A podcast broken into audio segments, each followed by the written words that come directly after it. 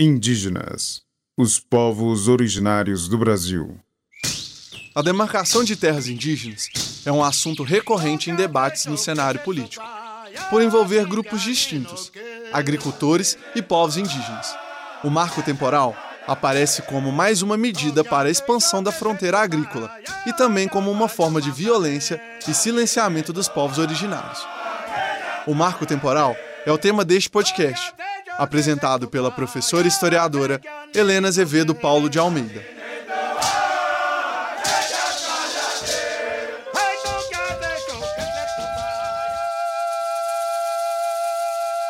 Você já ouviu falar do marco temporal? Muita gente não ouviu, e isso é um grande problema. O marco temporal é um projeto de lei, a famosa PL, proposta pela bancada ruralista na política brasileira. Já de início, é necessário lembrar: tudo que falaremos aqui é um resumo sobre o tema do marco temporal e que se relaciona diretamente com essa bancada ruralista e com a demarcação de terras indígenas. Veja bem, isso é um convite à reflexão e ainda há muito que se estudar sobre isso. Bom, mas o que o marco temporal diz ou defende?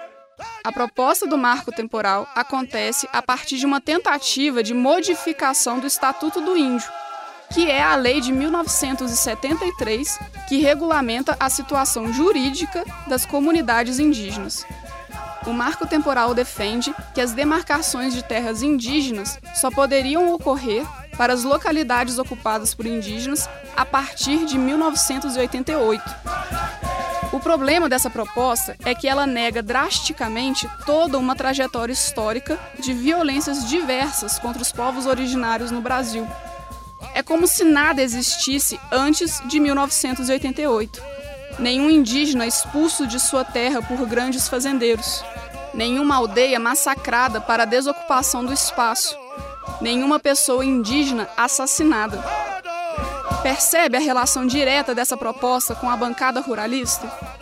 A bancada ruralista que existe em nosso governo defende os grandes fazendeiros na expansão da fronteira agrícola. A bancada ruralista exclui a existência de povos que habitam vários territórios no Brasil, com o objetivo de privilegiar o lucro acima de suas vidas. Isso é muito sério uma parcela considerável da população defende que a expansão da fronteira agrícola tem que acontecer mesmo, pois é necessário privilegiar a produção agrícola para alimentar a nação. Me pergunto se essas pessoas têm consciência de que estão querendo privilegiar produção agrícola sobre vidas humanas. Talvez isso possa fazer algum sentido para essas pessoas. Mas será que elas sabem que uma grande parte dessas terras produz soja, que será direcionada para exportação e que ainda será utilizada na alimentação de animais? Será que essas pessoas sabem que o mundo inteiro produz de duas a três vezes mais comida do que toda a população mundial consegue consumir? E que a sociedade ocidental, ou seja, a nossa sociedade, desperdiça grande parte dessa comida? Isso tudo vale mais do que vidas indígenas?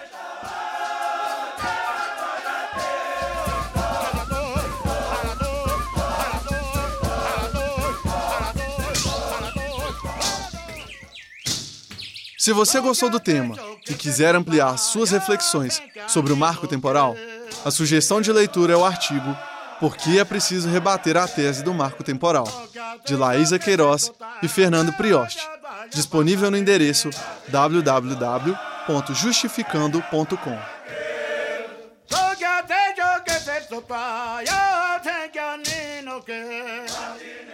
Indígenas, os povos originários do Brasil.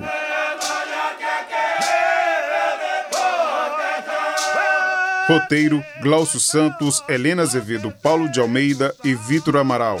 Pesquisa e apresentação: Helena Azevedo, Paulo de Almeida. Locuções de abertura e encerramento: Glaucio Santos e Vitor Amaral.